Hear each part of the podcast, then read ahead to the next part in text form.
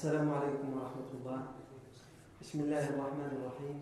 إن الحمد لله نحمده ونستعينه ونستغفره ونعوذ بالله من شرور أنفسنا ومن سيئات أعمالنا. من يهده الله فلا مضل له ومن يضلل فلا هادي له. وأشهد أن لا إله إلا الله وحده لا شريك له. وأشهد أن محمدا عبده ورسوله صلى الله عليه وآله وسلم. يا أيها الذين آمنوا اتقوا الله حق تقاته ولا تموتن إلا وأنتم مسلمون.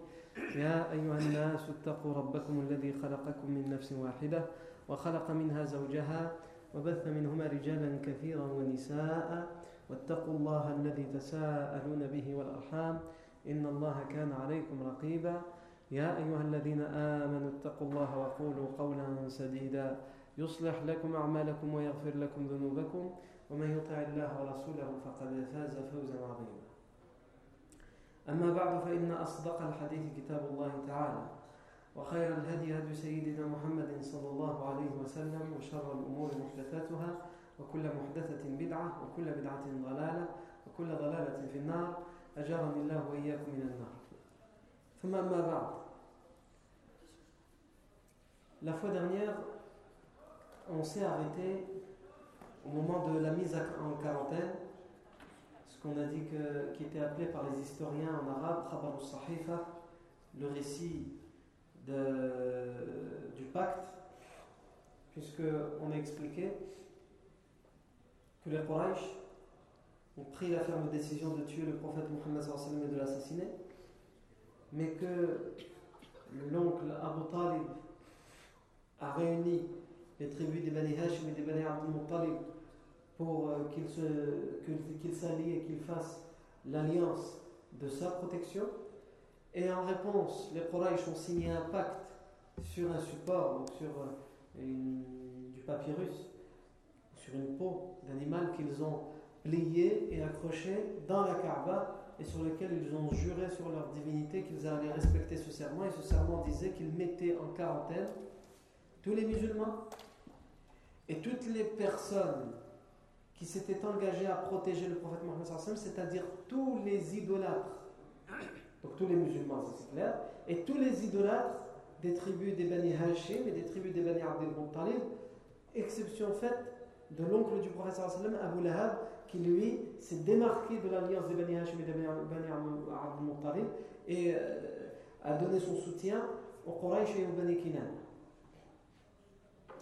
Et ça nous a euh, entraîné à parler de l'esprit de tribalisme, qui était très important à cette époque-là, et c'est cet esprit de tribalisme qui a poussé les Bani Hashim et les Bani Abdel à offrir leur protection à un homme, le prophète Mohammed qui les appelait à quelque chose qui allait à l'encontre de leur rite, de leur religion, de leurs ancêtres.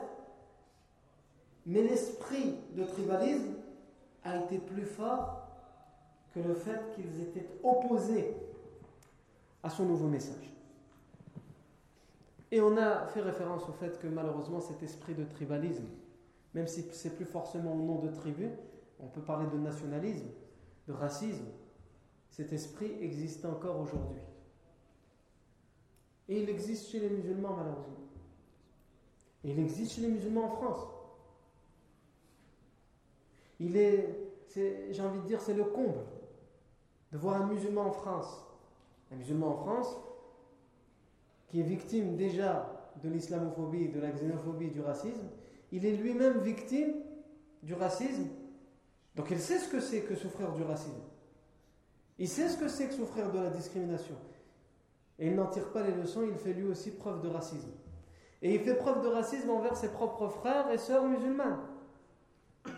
Par exemple, les convertis, qui peuvent être vus malheureusement par certaines personnes d'un œil différent, sous prétexte que ce ne sont pas des musulmans de souche, même si ces termes, on ne devrait même pas les utiliser.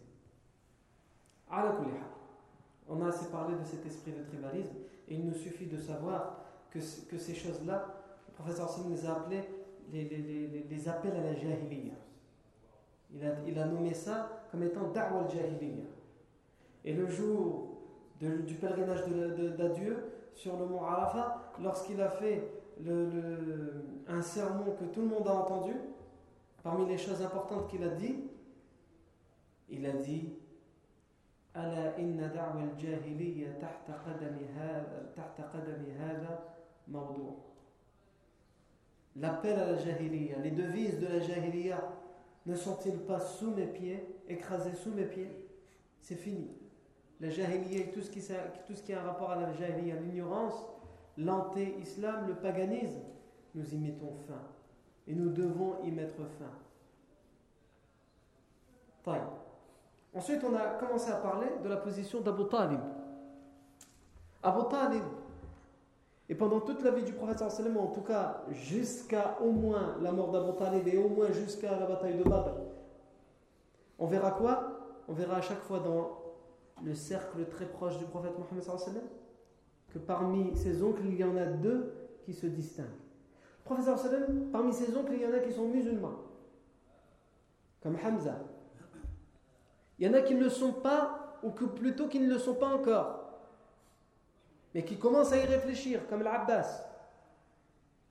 Il y en a qui ne le sont pas, comme Abu Talib, mais qui le protègent contre vents et marées, comme Abu Talib. Il y en a qui ne sont pas musulmans parmi ses oncles, et qui s'affirment comme, étant des ennemis jurés au prophète Mohammed comme Abu Lahab.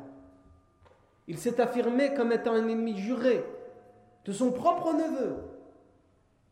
Il va faire fi de, l'esprit de tribalisme qui est pourtant la norme à l'époque. On l'a vu dès sa révélation, Abu Lahab va être quelqu'un d'insolent, d'insultant, de méprisant, de violent à l'égard du prophète et de son message à un tel point qu'Allah va le condamner de son vivant en disant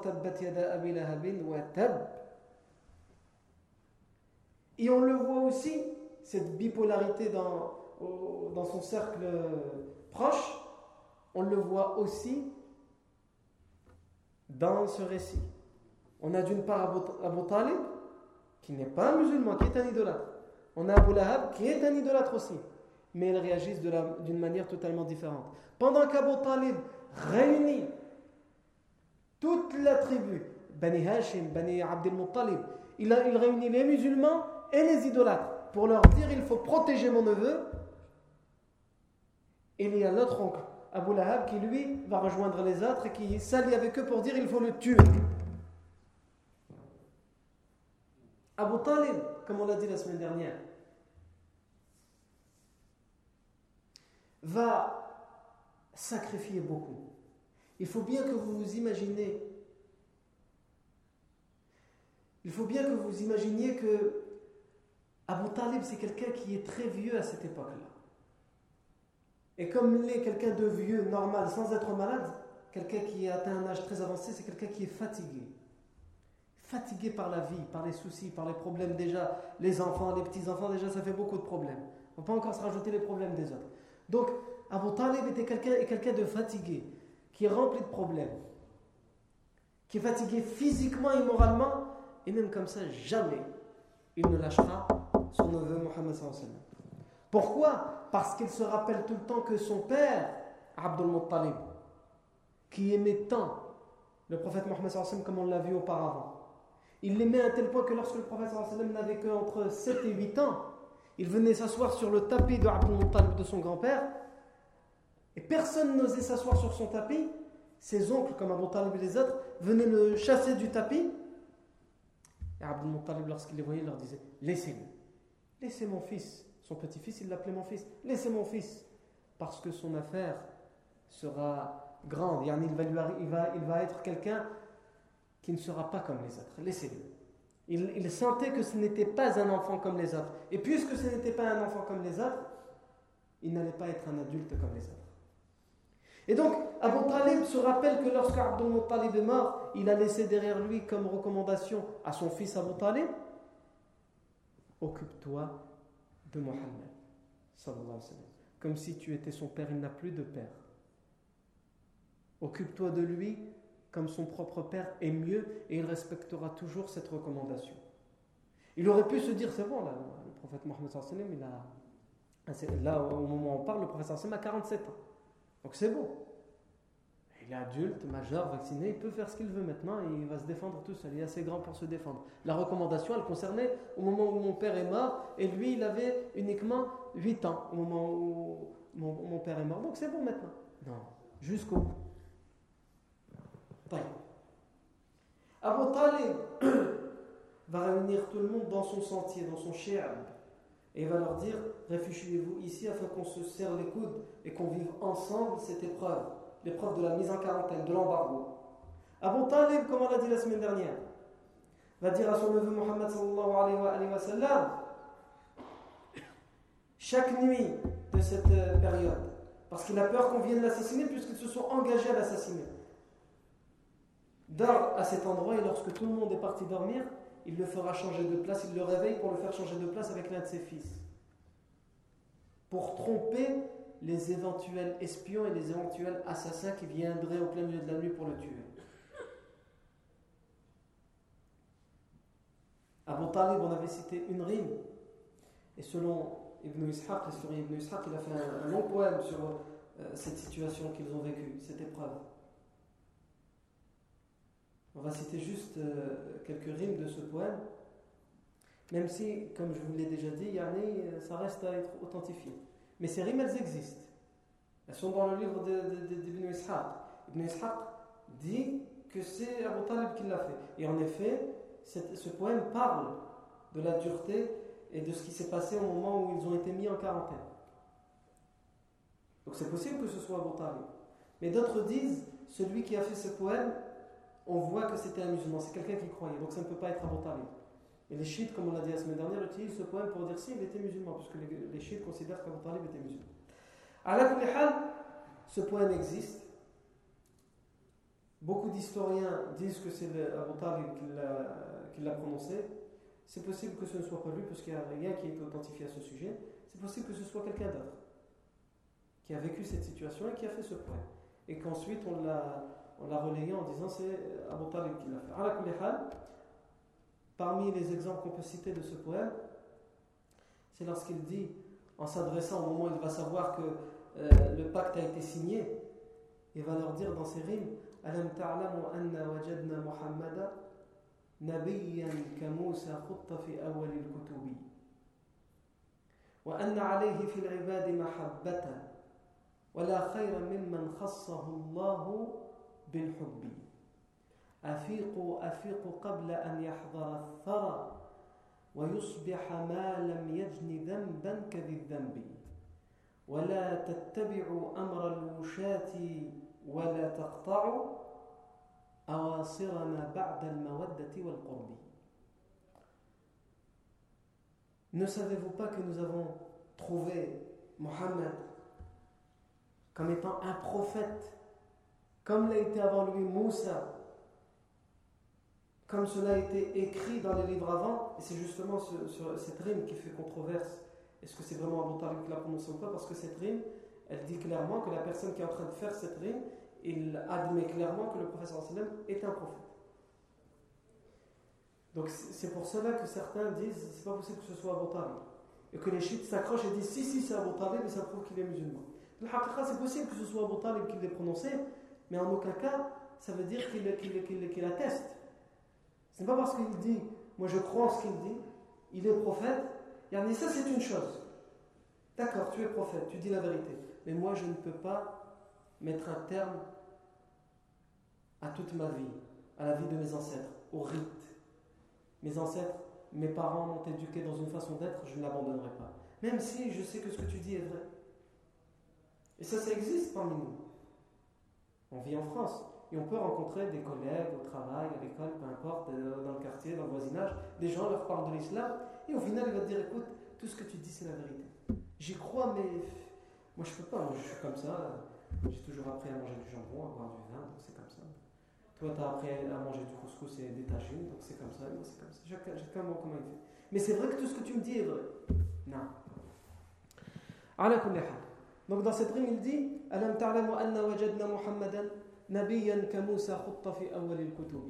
Ensuite, il dit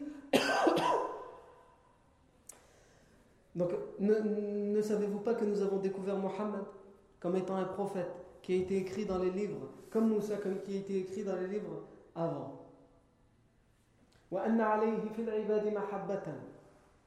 Et que parmi tous les serviteurs, parmi tous les gens, il a en lui un amour, c'est-à-dire les gens l'aiment. Tout le monde l'aime. Comment après on peut encore l'accuser de quelque chose ou lui vouloir du tort? Vous l'avez vous-même, vous, ses ennemis, vous l'avez aimé pendant 40 ans. Et vous le surnommiez As-Sadiqu Al-Amin. Le véridique, le digne de confiance. Et il n'y a pas meilleur que lui parmi tous ceux qu'Allah a privilégiés dans son amour. Tous ceux qu'Allah a choisi d'aimer, parmi tous ceux-là, même parmi tous ces gens-là qu'Allah a choisi d'aimer, il n'y a pas meilleur que Mohammed sallallahu alayhi wa sallam. أفيقوا أفيقوا قبل أن يحضر الثرى ويصبح ما, ما لم يجني ذنبا كذي ذنب Réveillez-vous, réveillez-vous avant que la tombe n'arrive. Et que celui qui ne commet pas de crime soit considéré comme celui qui a commis un crime. Et là, il fait référence au fait qu'ils les ont tous mis en quarantaine. Les musulmans et les non-musulmans. C'est une injustice. Vous considérez celui qui commet un crime comme celui qui n'en commet pas. Non. D'abord, Mohammed n'a pas commis de crime. Il ne fait qu'appeler à un message. Et ensuite, en admettant que pour vous c'est un crime qu'il commet, pourquoi vous mettez en quarantaine tout le monde? Donc vous considérez celui qui n'a pas commis de crime comme celui qui en a commis un.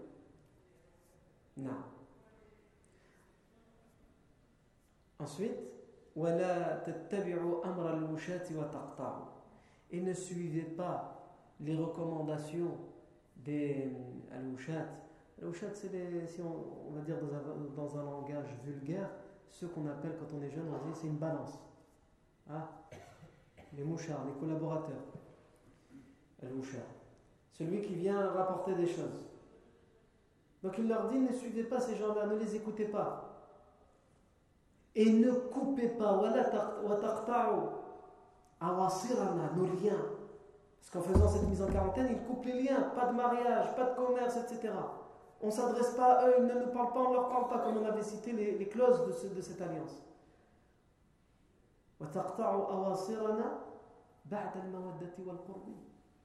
Après l'amour, l'affection qu'il y avait entre nous, et après la proximité qu'il y avait entre nous, ne coupez pas les liens. Mais évidemment, euh, c'est comme prêcher dans un désert. On en vient à présent à cette euh, épreuve qu'a été Al-Muqata'a, l'embargo, la mise en quarantaine. Je rappelle, comme on l'a dit déjà, que ça va arriver la septième année de la révélation du professeur Sallam, sept années après que le professeur Sallam a reçu la première révélation. Le professeur Sallam a 47 ans. Et elle va durer, cette mise en quarantaine, selon les historiens, entre 2 et 3 ans. C'est-à-dire entre la septième et la dixième année. Je rappelle parmi les clauses, pas de commerce, pas d'échange, pas de don, pas de relation banale, sociale, économique, pas de mariage. Donc il faut bien se mettre dans la tête, nous quand on entend ça, khlas, non, il faut bien se mettre dans la tête que il y avait des gens, c'était des idolâtres parmi les Bani et les Bani qui étaient sur le point de se marier avec une personne d'en face. Mais que cette alliance est venue couper les liens. Que, comme on va le voir, des familles vont être séparées parce qu'il y a eu des mariages avant cette alliance. Une femme s'est mariée avec un homme d'en face ou un homme s'est marié. Et donc ils vont être coupés. Par exemple, l'homme qui appartient au Bani Hashim et au Bani Abdel Muttalib, qui s'est marié avec une femme de Bani Kinana il va se retrouver dans le, sentier d'Abu Talib. Il ne peut plus voir ses beaux-parents, et pire, sa femme ne peut plus voir ses parents, ne peut plus voir ses frères, ne peut plus leur parler. Donc, c'est quand on dit la mise en quarantaine, c'est tout ça que ça implique. Donc, ça, c'est une torture, un harcèlement moral et psychologique, un harcèlement social. Ça existe encore aujourd'hui, ça. Ça existe encore aujourd'hui. Et en plus de cet harcèlement social, il y a l'harcèlement économique, vous n'aurez rien. Vous n'aurez rien. Il faut vous imaginer que ça, ça va durer pendant 2 à 3 ans. Donc au début, ça va, parce qu'on avait des courses, on avait des provisions dans la cave, dans le grenier. Ah. Et après, quand on a fini tout ça, j'ai plus d'argent pour acheter. Et même si j'ai de l'argent pour acheter, il n'y a plus personne pour me vendre. Parce que si j'ai quelqu'un parmi les Bani Hashim, Bani Muttalib qui a, il va pas me vendre, il va préférer garder pour lui en stock au cas où. Puisque lui aussi est soumis à l'embargo. Et si je vais acheter chez les Quraysh et les Bani Kinana, ils refusent de me vendre puisqu'ils sont sous le pacte de la mise en quarantaine. Donc au bout d'un moment, au bout de quelques mois, c'est la famine, la disette. Et ce genre d'embargo, il existe encore aujourd'hui, en particulier contre qui? Contre les Palestiniens. Les Palestiniens à Gaza et même les Palestiniens d'ailleurs, qui étaient en Palestine jusqu'en 48 et qui par la suite, avec les différentes guerres, pour certains, ont dû sortir de la Palestine, se réfugier soit en Cisjordanie, soit à Gaza, soit au Liban, soit en Syrie, soit dans le monde entier, à la Kulihal. Il y a des gens, il y a des gens qui ont été séparés, mais des familles qui ont été séparées depuis 1948 à aujourd'hui. Non. Personnellement, quand j'ai été à Gaza en 2013, il y avait un Palestinien là-bas qui me racontait que euh, son propre père, ses propres parents sont dans ce qu'eux ils appellent Aradi c'est-à-dire les, territoires de 48. Ils n'appellent pas ça Israël. Ce que nous on appelle aujourd'hui Israël, ils l'appellent eux soit Palestine Muhtalla, soit Aradi les territoires de 48. Les territoires qu'on avait en notre possession jusqu'en 48. Ses propres parents vivent là-bas. Et lui, il est à Gaza. Et que quand son père est mort, déjà presque de tout son vivant, il n'a pas pu voir son père, sauf quelques fois. Et là, comme ces dernières années, il y avait un blocus, son père est tombé malade, il ne l'a pas vu. Ensuite, son père est mort, il ne l'a pas assisté. Et il a été enterré, il n'était pas là, etc. L'héritage s'est partagé, il n'était pas là. C'est ça que ça veut dire l'embargo. Nous, quand on entend l'embargo, le blocus de Gaza, on dit, ah, quand même, c'est vrai. Ils n'ont pas beaucoup à manger, ils n'ont pas beaucoup à boire. C'est pas que ça. C'est la, la, destruction. Ou en tout cas, ils essayent de détruire les gens psychologiquement, moralement, à travers le fait de couper les liens familiaux. Ou alors la même chose, les familles à Gaza et la Cisjordanie. Vous savez à combien de kilomètres qui séparent Gaza de la Cisjordanie? Par exemple, quelqu'un qui habite à Gaza qui va aller en Cisjordanie à la ville de Khalil, Hébron. 40 km. 40 km. Comme si toi tu vas aller de Lille à Valenciennes. C'est rien du tout. Il y a combien de kilomètres qui séparent les, les, Palestiniens à Gaza de Quds, de Jérusalem? 80 km. D'ici à Dunkerque. C'est-à-dire que tous les vendredis, et c'était l'habitude des Gazaouis à l'époque, quand ils n'étaient pas sous blocus, ils allaient tous faire le Jumu'ah ou pour la plupart en tout cas, ils allaient faire le Jumu'ah al-Majid al-Aqsa. Et il y a des familles qui ont été coupées par ce blocus entre 40 km les séparent. Quelqu'un de Gaza qui veut voir quelqu'un de sa famille, ça peut être sa femme, ça peut être euh, son frère, ça peut être ses parents, ça peut être ses enfants, qui est Al-Khalil, 40 km. Ça peut être son propre fils qui s'est installé là-bas parce qu'il a trouvé un, travail là-bas, parce qu'il s'est marié ou sa fille elle s'est mariée, elle est partie là-bas, etc. Bref, 40 km. Il doit essayer de sortir de Gaza par quoi Par le seul point de passage qui est soi-disant ouvert, et en réalité il est plus fermé qu'ouvert, c'est le point de passage de Rafah, c'est-à-dire par l'Égypte. C'est-à-dire qu'il va attendre là pendant un mois, un mois et demi, à faire tous les jours l'aller-retour de chez lui au point de passage pour supplier, pour implorer les autorités égyptiennes de le laisser passer. Et au bout d'un moment, peut-être deux mois, trois mois, quatre mois. Quand il aura enfin réussi à ce qu'on le laisse passer, il va traverser le, désert du Sinaï, c'est-à-dire une demi-journée de route dans l'ardeur du soleil, et il n'y a pas d'autoroute, et des barrages militaires dans le désert du Sinaï parce que c'est une zone dangereuse à tous les 30 euh, km il faut s'arrêter, présenter les papiers, répondre à l'interrogatoire, etc. Bref, jusqu'à ce qu'il arrive enfin à Al-Qahira, au Caire. Et au Caire, il va prendre l'avion. Pour aller où? Pour aller à Amman, en Jordanie, la capitale de Jordanie. Et lorsqu'il arrive à Amman, en Jordanie, il va traverser la Jordanie jusqu'au premier point de passage qui est tenu par les sionistes pour rentrer dans Cisjordanie. Et là, c'est lui et sa chance. Et généralement, quand c'est quelqu'un de Gaza, tu retournes. Pourquoi? Parce que tu es soumis à un blocus, donc si on te laisse rentrer, tu n'es plus sous blocus. C'est-à-dire qu'il a fait tout ce voyage pour rien. Mais en admettant quelque chose d'impossible, c'est-à-dire qu'il tomberait sur un sioniste qui est gentil. Vous comprenez que ce n'est pas possible. Un sioniste gentil, c'est deux mots qui ne peuvent pas être ensemble. En admettant que ça existe et qu'il passe, il va passer tous les points de passage, les barrages militaires qui le séparent de Hébron, c'est-à-dire quelques dizaines de kilomètres. Pour quelques dizaines de kilomètres, il va faire combien? Une journée. Une journée de. Parce qu'on l'arrête au passage militaire, on le déshabille, on le fouille, on le harcèle, on l'insulte, etc. Jusqu'à ce qu'enfin, il arrive pour voir sa famille. C'est ça que ça veut dire un blocus. Et c'est ce que vivent les Palestiniens aujourd'hui et en particulier ceux de Gaza, mais pas que ceux de Gaza, aussi les Palestiniens qui sont dans ce qu'on appelle aujourd'hui Israël, la Palestine occupée, les Palestiniens qui vivent en Cisjordanie, les Palestiniens qui ont dû se réfugier ailleurs, ceux qui ont dû partir au Liban, qui ont dû partir en Syrie, n'ont jamais pu revenir pour revoir leur famille, pour revoir leur terre, pour revoir leur maison. C'est ça que ça veut dire un blocus. Non. Pendant que, pendant que les sionistes qui ont quitté les pays arabes pour aller prendre les terres et les demeures des Palestiniens, chaque année à l'été, ils retournent en vacances au Maroc, à Agadir, à Souira, à Marrakech. Ils sont les bienvenus. Et tout le monde trouve ça tout à fait normal. Non. Et comme je veux continuer d'aller chaque année au Maroc en vacances, je vais m'arrêter. Je reviens donc à la vie du prophète Mohammed sallallahu alayhi wa sallam.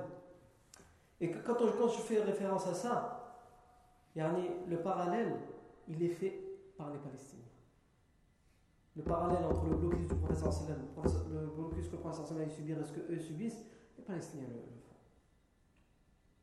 J'ai entendu une fois une vieille dame palestinienne qui disait Alhamdulillah, si on est sous blocus, eh bien c'est la preuve que nous sommes sur le même chemin qu'a emprunté le prophète Mohammed parce que lui aussi ils l'ont mis sous blocus. Non. Voilà comment vivent ces gens-là. Ils s'imprègnent de la vie du sallam ce que nous ne savons pas ou plus faire.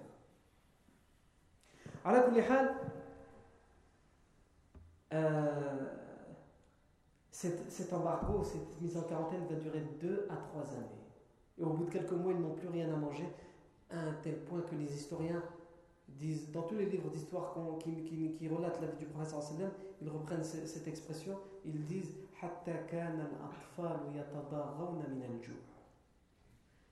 ils n'avaient plus rien. Ils ont commencé à avoir très faim à tel point que les enfants hurlaient de faim. Ils hurlaient de faim, ils pleuraient, et c'est un, des larmes qu'on reconnaît quand on a faim. Ils hurlaient de faim, à un tel point qu'ils se sont mis, parce qu'ils n'avaient plus rien, à manger les feuilles des arbres. Non. Ils en ont été réduits à manger les feuilles des arbres. Je parle du prophète Mohammed Je parle des musulmans qui étaient autour de lui. Mais surtout, je parle des idolâtres. Pour comprendre comment il était fort cet esprit de tribalisme.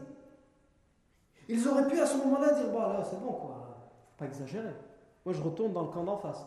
Parce qu'on est en train de défendre quelqu'un qui nous appelle au contraire de ce que nous on veut, et on est en train de mourir de faim, nos enfants ils meurent de faim, on les voit pleurer. Non, jamais aucun d'entre eux n'a cédé.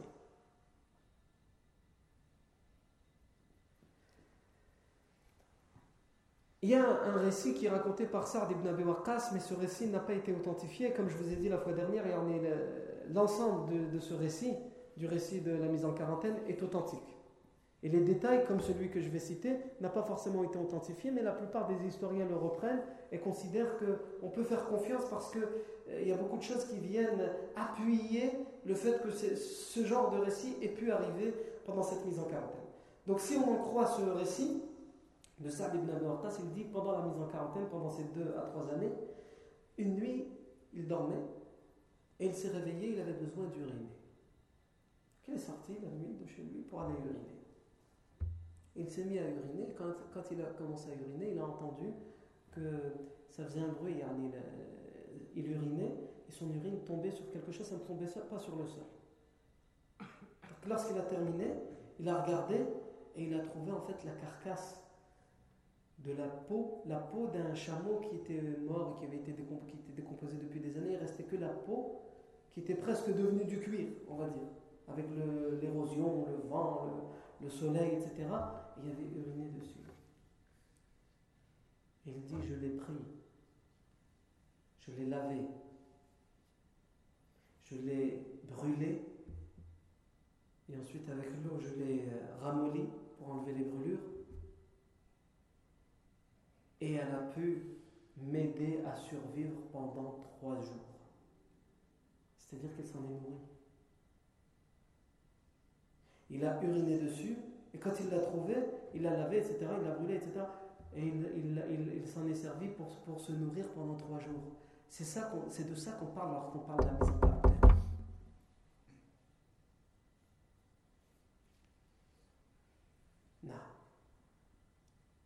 Et lorsque une caravane commerciale arrivait de loin, c'était pas une, caravane qui appartenait au Quraysh ou Bani Kinana, parce que là, de toute façon, ils, n'essayaient même pas, ils savaient qu'il n'y avait pas droit. Mais ça arrivait que des commerçants venaient d'ailleurs pour vendre leurs produits, leurs provisions à la Mecque. Donc ils venaient, les gens du sentier d'Abu Talib, ceux qui étaient mis en quarantaine, pour essayer, même s'ils n'avaient presque plus rien, d'acheter quelque chose dans cette caravane pour pouvoir se nourrir. Mais Abu Lahab, l'oncle du prophète sallam, était au rendez-vous. Et il s'adressait aux commerçants et il leur disait Ya ghalu ala ashabi Muhammad. Ô vous les commerçants, augmentez les prix pour les compagnons de Muhammad? Faites-nous à nous les prix normaux et eux, augmentez-leur les prix. Évidemment, ça ne pouvait que ravir les commerçants qui voulaient se faire du fric, de l'argent. Et donc ils augmentaient les prix. Et donc la plupart, ils retournaient bredouille, ils ne pouvaient rien acheter. Et pour les rares personnes qui pouvaient acheter, ils avaient dû dépenser tout ce qu'ils avaient de côté pour avoir quelque chose, un petit quelque chose. Qui n'aurait même pas été suffisant pour eux-mêmes, pour une seule personne. Comment après avec ça nourrir sa femme, ses enfants, etc. Non.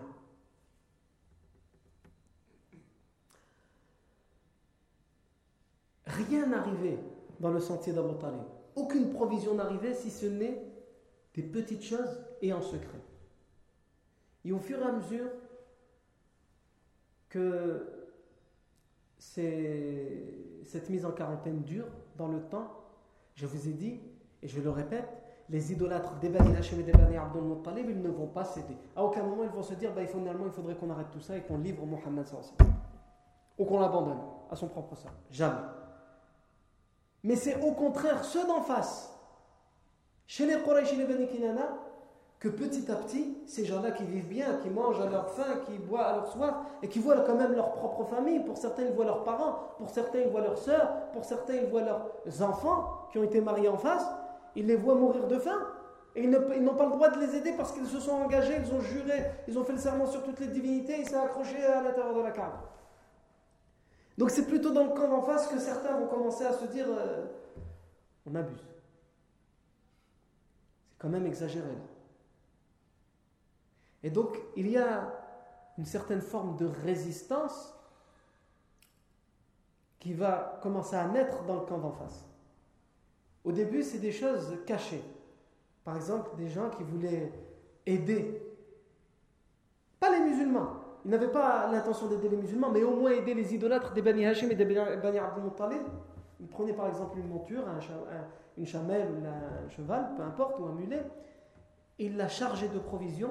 Évidemment, il ne, fallait pas qu'il soit démasqué.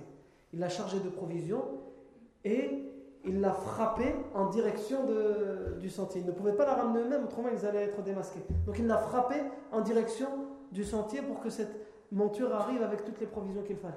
Quelquefois ça passait, quelquefois ça ne passait pas. Elles étaient récupérées par les idolâtres avant, de Quraysh et de Bani Kinan. Et on a un récit qui est repris par euh, beaucoup d'historiens, dans lequel on nous dit qu'un homme qui s'appelle Hakim ibn Hizal, ibn Khuwaylid ibn Asad, Hakim ibn Hizam c'est euh, le neveu de Khadija. Et à cette époque-là, il est idolâtre. Il est le neveu de Khadija, le fils du frère de Khadija. Et il était un ami très proche du prophète Mohammed avant la révélation. C'était un ami très proche du prophète avant la révélation. Et malgré cela, cet homme ne se convertira à l'islam que le jour de la libération Mecque. Comme on a dit, chacun quel temps il a besoin. Certains tout de suite, certains ont besoin de jours, certains ont besoin d'années à la colère. Hakim ibn Hizam, un jour, lui, il va le faire au su et au vu de tous. Il va prendre une monture avec des sacs de blé et il part pour rendre visite à sa tante, Khadija. Alors que lui, il est dans le camp d'en face et qu'il n'a pas le droit, non seulement il n'a pas le droit de les ravitailler, et il n'a pas le droit d'aller s'adresser à eux, de leur parler, de rendre visite. Il va être interpellé sur son chemin par Abu Jahl, qui va lui dire Tu vas où? Avec ce blé Il va dire Je vais chez ma tante Khadija. Évidemment, Abu Jahl va lui dire Soit tu fais demi-tour, et ni vu ni connu, soit je te traîne dans la Mecque et j'appelle tous les gens de la tribu des, Bani, euh, des Quraysh et des Bani Kinana et je te scandalise devant eux. Soit tu choisis l'un, soit tu choisis l'autre. Et à ce moment-là, un idolâtre, Abu Barthel ibn Hisham, qui va jouer un grand rôle, comme on va le voir la semaine prochaine, Inch'Allah, dans le fait de défaire l'alliance, va venir et il va s'interposer. Il va dire à Abu il a l'intention d'aller rendre visite à sa tante. Comment on peut empêcher un neveu d'aller rendre visite à sa tante?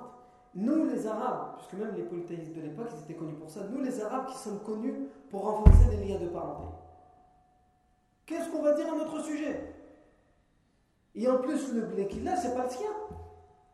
C'est le blé qui appartient à Khadija et qui est resté chez son neveu. Il ne fait qu'aller lui rendre, il vient le défendre. Abu Jahl va dire il ne passera pas. S'il veut passer, il faudra qu'il passe sur moi. Et donc là, il va y avoir une querelle, une dispute entre Abu Bartari, et on verra plus tard qui est Abu et le rôle qu'il va jouer, et Abu Jahl. Abu Bartari va le frapper. Il va en arriver aux mains, il va le frapper, le bousculer, il va lui dire laisse-le passer. Et il va passer. Et donc, ce genre d'événements vont se multiplier vers la fin, vers la deuxième année et demie, la troisième année du blocus, ça va se multiplier jusqu'à arriver à défaire l'alliance. Et avant de, venir à ça, il y a une chose qu'on doit se rappeler, c'est que toute la difficulté dont on a parlé, la difficulté de vivre ce blocus, n'a à aucun moment empêché le prophète Mohammed et ses compagnons de continuer la da'wah. L'imam Zuhri, disait il, explique la dureté de, cette épreuve et il disait, et le prophète pendant toute cette période a continué à appeler son peuple Layla Mahar, de nuit comme de jour, à l'islam. Et c'est ça qui est extraordinaire. Et c'est ça qu'on ne doit pas oublier. Depuis le moment, comme on l'avait déjà dit, où Allah a révélé et ordonné au prophète lève-toi et va avertir jusqu'à son, dernier, souffle jusqu'à ce qu'il meure, le professeur sallam n'arrêtera pas de faire cette da'wah. Il continuera.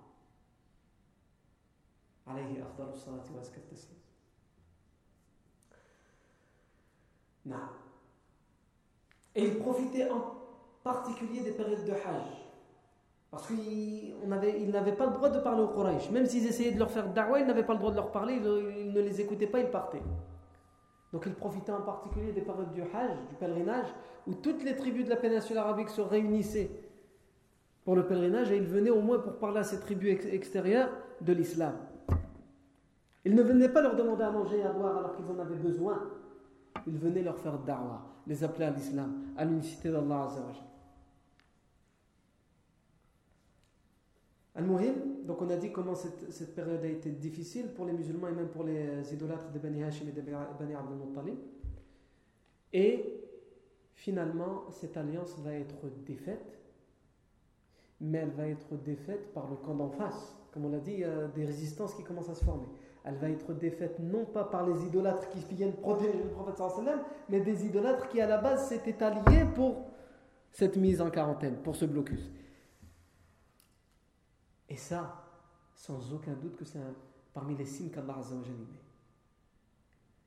Quelqu'un qui, n'a jamais lu cette histoire, si on lui dit, à ton avis, comment ça va. Je te dis, ça va se défaire. À ton avis, comment ça va se défaire?